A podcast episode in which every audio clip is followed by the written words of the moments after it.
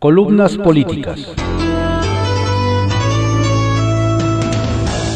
Continuamos con la audiosíntesis informativa de Adriano Ojeda Román, correspondiente a hoy jueves 25 de junio de 2020.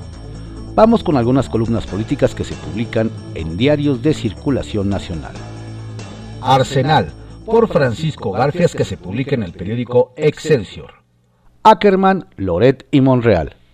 A cuatro años de la elección, los radicales abren las hostilidades en contra de líderes del ala moderada de ese partido que tiene cercanía con el presidente López Obrador, puentes con la oposición e interlocución con los empresarios. Es el caso del senador Ricardo Monreal, coordinador de la bancada de Morena en la Cámara Alta, quien, por lo visto, los ha puesto nerviosos. Ya lo bautizaron como senador caníbal, caballo de Troya o Judas le sacan la fortuna de su familia. Las típicas cadenas solidarias de funcionarios fanáticos y bots. Quisieran verlo como Diosdado Cabello, presidente de la espuria Asamblea Nacional Constituyente de Venezuela, un chavista al servicio de Maduro. Los ultras desataron una campaña en redes sociales contra el Zacatecano, solo por haber atendido una solicitud de entrevista a Carlos Loret de Mola el periodista más incómodo para la 4T. El detonador fue un tuit del investigador universitario John Ackerman, asociado con las causas más radicales de Morena, en el que acusa a Monreal de hacerle el caldo gordo a Loed y de atacar a López Obrador y la 4T. Se dirigió a los senadores de Morena y les preguntó, ¿qué esperan para renovar su coordinación? Ya lo dijo López Obrador, es tiempo de definiciones. Ackerman pone entre comillas un reconocimiento que Monreal le hace al periodista con base de su crítica. Te he leído y te sigo en tu trabajo. Estás en lo correcto, le dijo. Al investigador le cayó en el hígado la entrevista. Tiene demandado a Loret está por hacerlo por publicar el patrimonio inmobiliario que posee con su pareja Irma Heréndira Sandoval, titular de la Función Pública. El académico adjunta a su mensaje la entrevista editada con toda la intención de dejar mal parado a Monreal con los morenos. Entresaca una parte de la entrevista donde el senador dice que las famosas neumonías atípicas que sirvieron para suavizar el saldo negro del COVID-19, tendrán que salir a la opinión pública, si es que el doctor López Gatel mintió. Otra en la que Loret afirma que no hay resultados del gobierno en seguridad, economía, corrupción, y agrega, hay cuatro o cinco personajes impresentables que ya tendrían que haberse ido. ¿No es momento de cambiar el equipo? Monreal respondió sin responder se da las investigaciones que has tenido. Te he leído y te sigo. Eres una agente correcta en tu trabajo. Vi en redes la entrevista completa en latinos. No detecté ningún ataque al presidente. Al contrario, un sobrio respaldo. Hubo una pregunta del mordaz periodista a la que Monreal le sacó la vuelta. La pandemia puede ser el Ayotzinapan de Peña Nieto, pero para López Obrador preguntó Loret. El senador respondió, yo diría que de la pandemia nadie va a salir bien en el mundo. ¿Eso es hablar mal o decir la verdad? Si hubo un reconocimiento del senador de que no le gusta el distanciamiento de López Obrador con los empresarios, pero adelantó que en la era postpandémica habrá una renovación de las relaciones con el sector económico. La etapa de la reconciliación no puede esperar, puntualizó. A Ackerman le dio cachetada con guante blanco en redes sociales. Primero le dijo que va a seguir el diálogo con empresarios y comunicadores de distintas ópticas. En política, los espacios se llenan, puntualizó. Enseguida dejó claro que si nunca se ha confrontado con la oposición, menos lo hará con quienes forman parte del movimiento. De las seis leyes que el Congreso de la Unión tienen agendadas para el periodo extraordinario de fin de mes de cara a la entrada en vigor del TEMEC, una no va a pasar. Se trata de la ley de semillas y vegetales que está radicada en la Cámara de Diputados. No va a salir, no hay acuerdo, aseguran fuentes parlamentarias consultadas por este reportero. Hay una fuerte resistencia a esa ley por parte de comunidades, colectivos y organizaciones como Sin Maíz No Hay País.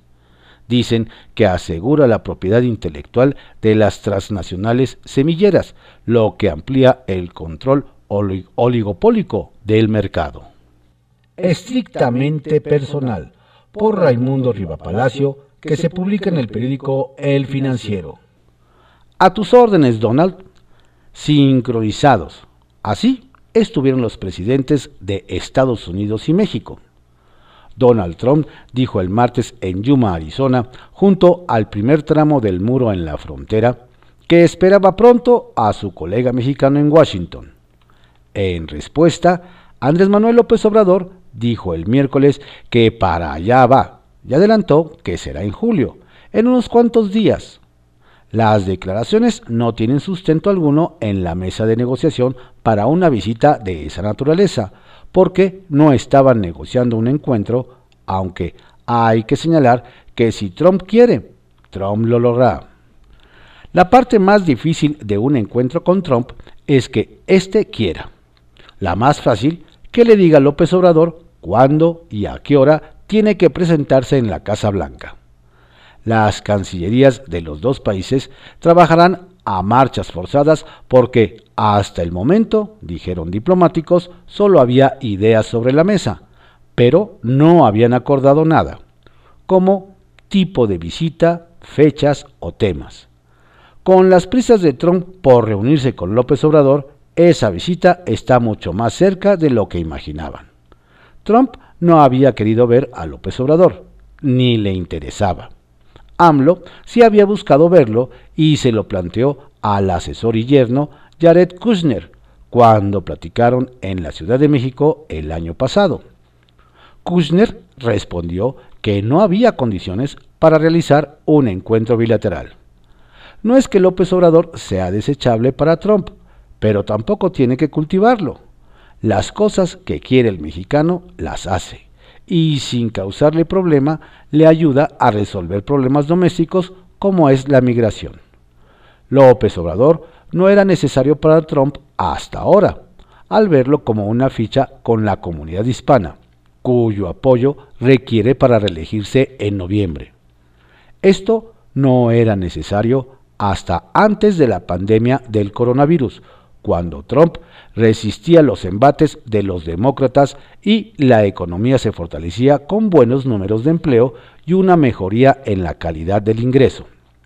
El COVID-19, sin embargo, se le atravesó y empujó al desempleo a más de 40 millones de personas, con lo que la aritmética electoral se modificó.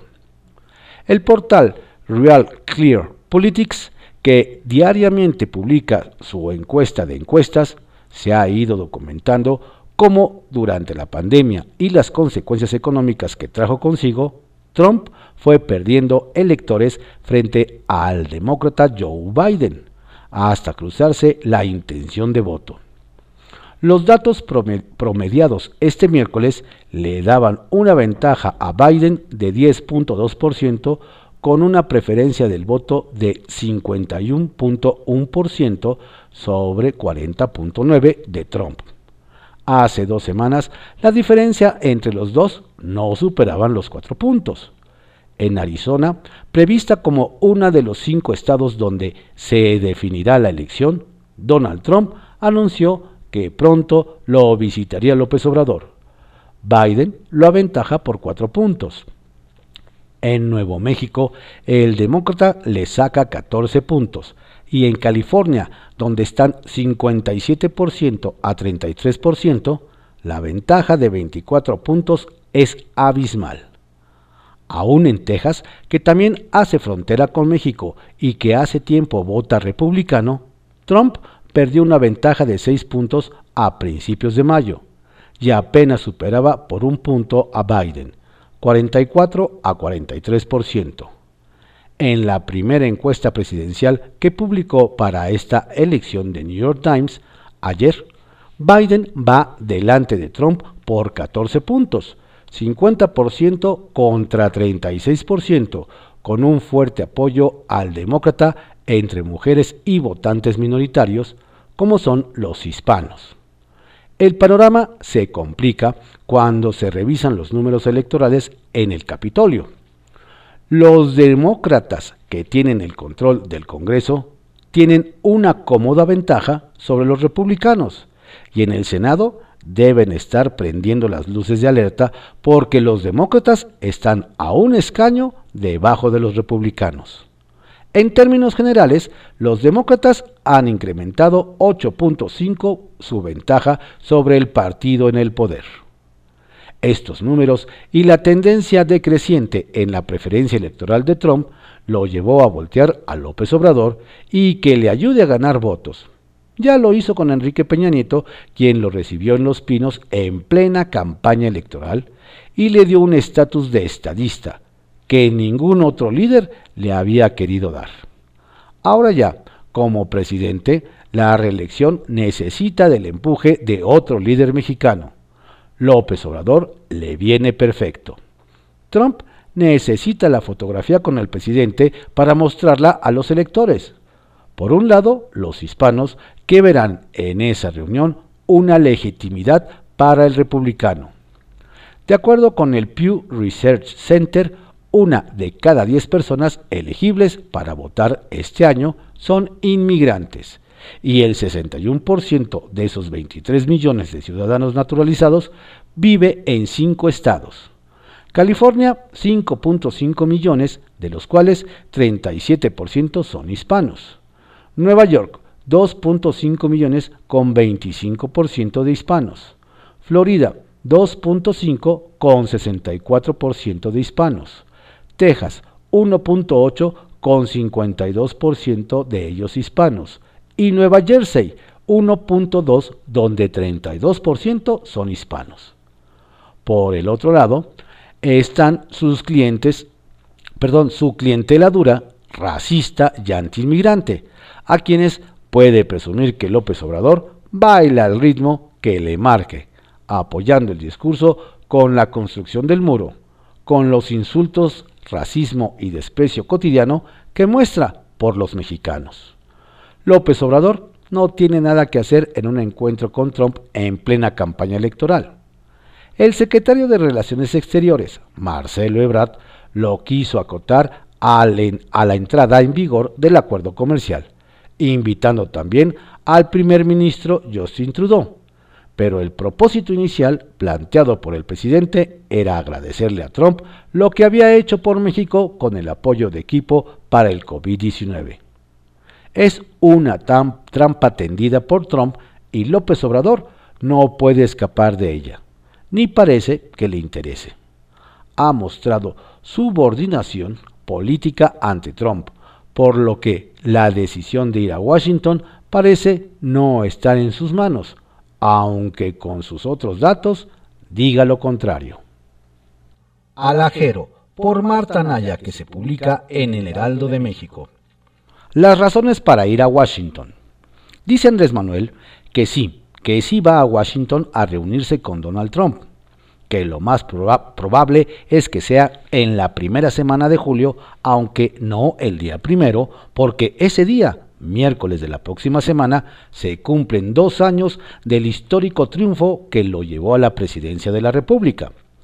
Para esa fecha conmemorativa, López Obrador tiene previsto dar un mensaje desde Palacio Nacional acompañado por miembros de su gabinete y con la presencia de algunos medios de comunicación, guardando la sana distancia al estilo de las mañaneras.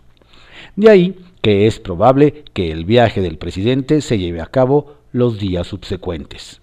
AMLO está a la espera de que el mandatario estadounidense corra una invitación semejante al primer ministro de Canadá, Justin Trudeau. El mismo se lo planteó al canadiense para enmarcar el encuentro del arranque del nuevo Tratado de Libre Comercio TEMEC y tratar de diluir así que su reunión con Trump sea vista por tirios y troyanos como un espaldarazo para la reelección del actual inquilino de la Casa Blanca. El área diplomática mexicana sabe del altísimo costo de este viaje del tabasqueño, mas cuando a poco más de cuatro meses de las elecciones las encuestas muestran un desplome de la imagen del republicano y sitúan al demócrata Joe Biden casi 10 puntos arriba. El problema para AMLO es que no le quedó de otra por más que el tabasqueño se hizo el renuente y envió mensajes sobre lo inconveniente de viajar en estos momentos a Estados Unidos por aquello de los contagios del COVID-19, incluso por ello evitó trasladarse en avión en las últimas giras, Trump insistió en su presencia. Lo necesita para conseguir votos de la comunidad latina. López Obrador está sin margen para negarse y no solo por el TEMEC y los respiradores que supuestamente nos ayudó a conseguir para enfrentar la pandemia. El propio mandatario lo explicó así.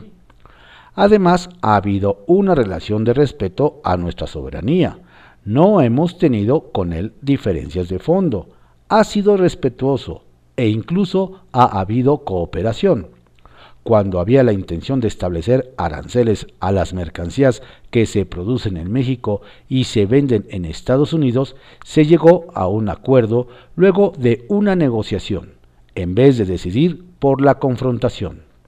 También cuando los países productores de petróleo de la OPEP pidieron una reducción a la producción petrolera y Trump aceptó asumir la reducción de 250 mil barriles para completar a México. Así que, resumiría, quiero ir a agradecerle y no será una visita de Estado. Gemas, obsequio de la senadora Lili Telles desde la bancada del PAN. Como si los senadores de Morena fueran perros, John Ackerman les truena los dedos. ¡Qué falta de respeto! En privado, por Joaquín López Dóriga que se publica en el periódico Milenio. Insisto, ¿Qué se le ha perdido en Washington? Hace 15 días hice esta pregunta al presidente López Obrador, refiriéndome a su visita a la Casa Blanca para reunirse con Donald Trump y agradecerle la venta de equipos para combatir la pandemia y atestiguar la entrada en vigor del TEMEC el próximo primero de julio. El martes, ante el muro que divide Arizona de Sonora, Trump aseguró el presidente López Obrador vendrá pronto. Al día siguiente, ayer por la mañana, el presidente confirmó, iré pronto a Estados Unidos. Aquel 11 de junio agregué, recuerdo que tras la desasiada visita de Trump al presidente Peña Nieto el 31 de agosto de 2016, usted, como presidente de Morena, lo criticó duramente. Declaró que en las actuales circunstancias electorales no hubiera invitado para no involucrar a los mexicanos en el proceso electoral de Estados Unidos, porque no queremos que ellos el día de mañana se involucren en un proceso electoral, el del julio del 2018, que solo va a corresponder a los mexicanos. Pero las mismas razones que usted expuso entonces yo veo que es otro error que a finales de mes visite a un impredecible Trump en la Casa Blanca, porque lo va a usar electoralmente y usted le va a llevar un, tanque de oxígeno con la comunidad mexicana que lo sigue allá. Y además iría en medio de la peor crisis sanitaria, económica, racial y social que haya atravesado un presidente de Estados Unidos en los tiempos modernos y cerca de las elecciones de noviembre. Aunque usted no lo quiera, Trump lo usará en su campaña como usó a Peña Nieto en 2016 y no se resolverá nada. Por eso, déjeme reiterar la pregunta, señor presidente. ¿Qué se le ha perdido en Washington y en estos momentos? Porque, aunque piense otra cosa, Trump solo busca a los mexicanos que votaron por usted en 2018 y que necesita hoy más que nunca. Retales. 1. Atenuantes. Lo que podría atenuar el perfil electoral de la visita sería la presencia del premier canadiense Justin Trudeau, como planteó ayer Marcelo Ebrard, y o que López Obrador tuviera un encuentro con Joe Biden, lo que Trump nunca le perdonaría. 2. Asalto. En medio de la ofensiva presidencial contra el INE, Mario Delgado anunció que el 6 de julio reiniciará el proceso de selección de consejeros del INE, trunco desde marzo por la pandemia, y citará a un periodo extraordinario a partir del 22 para elegir a quienes ocuparán las cuatro vacantes del INE, todos identificados con Morena, que para eso tiene su mayoría, con lo que dará paso en el asalto a ese instituto. Y tres, aplanando. La cifra de muertos por la pandemia tuvo ayer su tercer día más alto y después de Brasil, el segundo mundial, con 947 para sumar 24.324 y la de contagios una de las peores cuatro jornadas con 5.437 y alcanzar 196.847 casos. Ahí siguen aplanando la curva, domando la pandemia. Jaque Mate, por Sergio Sarmiento que se publica en el periódico Reforma. INE Guardián. La Comisión de Quejas del INE rechazó este 23 de junio aplicar medidas cautelares contra el presidente Andrés Manuel López Obrador y el coordinador de comunicación social de la presidencia, Jesús Ramírez Cuevas, por la presentación de un supuesto documento de un bloque opositor amplio, BOA. Pidió, sin embargo, que los servidores públicos ajusten sus actos y conductas a los límites y parámetros constitucionales. Este pronunciamiento encendió a John M. Ackerman, académico y comentarista de la televisión gubernamental, esposo de la secretaria de la Función Pública Irma Heréndira Sandoval y miembro del comité técnico encargado de seleccionar a los candidatos a nuevos consejeros del Instituto Nacional Electoral. El cinismo y la parcialidad del arroba INE México no tienen límites, escribió en Twitter. Ayer amenazó con censurar a la hashtag mañanera de arroba López Obrador si vuelve a hablar de política. Una inaceptable extralimitación de sus funciones que comprueba que efectivamente sí pertenece al BOA. ¿Por qué habría de ser cínico y parcial que el INE pida a los funcionarios ajustarse a la Constitución? Quizá porque la función de Ackerman no es promover una elección democrática, sino asegurarse de que el partido del gobierno tenga control del INE y gane todas las elecciones. Para la 4T, el INE es un lujo innecesario. El presidente López Obrador ya declaró, me voy a convertir en guardián para que se respete la libertad de los ciudadanos a elegir a sus autoridades. El INE no es solo el aparato de organización de elecciones más caro del mundo, dijo, sino una institución que avaló fraudes en el pasado. ¿Es caro el INE? En términos estrictos, sí. Para el 2020, el Consejo General pidió un presupuesto de 12.493.3 millones de pesos, aunque la Cámara de Diputados le recortó 1.075.5 millones. A esto hay que añadir los 5.239 millones que entrega a los partidos políticos. El presupuesto, sin embargo, es consecuencia de la ley. La mayor parte de las disposiciones costosas surgieron de exigencias de la izquierda. La fórmula para repartir dinero a los partidos la fija la Constitución. Después de esto, el mayor rubro de gasto, 3.685.6 millones, es la credencial para votar y actualización del padrón de electores. El segundo renglón, 2.755.3 millones, corresponde a las 32 juntas electorales locales y 300 distritales. En tercer lugar están los 2.262.5 millones para tecnologías y seguridad de la información. Solo en cuarto lugar, con 8.300.1 millones, viene la organización de elecciones. Este es el monto que habría que comparar con otros servicios electorales en el mundo y no resulta en realidad tan alto. Para el presidente López Obrador, sin embargo, el costo es lo de menos. Su objetivo es debilitar a una institución que garantiza la equidad de los comicios. Él sabe que la mayoría de las elecciones que han organizado el INE y el IFE en las últimas décadas han resultado en triunfos de la oposición. Esto lo favoreció a él cuando era opositor, pero hoy es una amenaza para un proyecto transeccional. El presidente no puede ni ser guardián ni garante de las elecciones como no lo fue en 1988 el entonces secretario de Gobernación Manuel Bartlett, ya que sería juez y parte.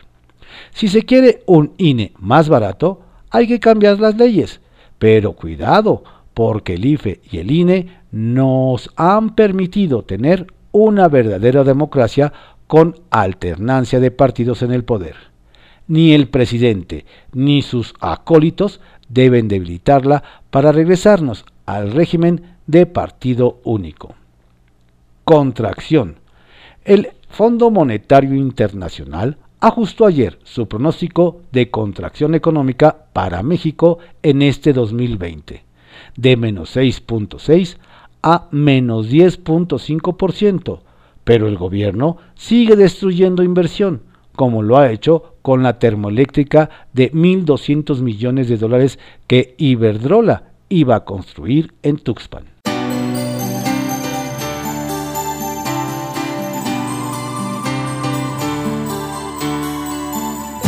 Estas fueron algunas columnas políticas que se publican en diarios de circulación nacional en la audiosíntesis informativa de Adrián Ojeda Román, correspondiente a hoy jueves 25 de junio de 2020. Por favor, cuídese mucho, cuide a su familia. Si no tiene a qué salir, quédese en casa. Sigue el semáforo rojo. Por favor, haga caso a las indicaciones en caso de que usted tenga que salir.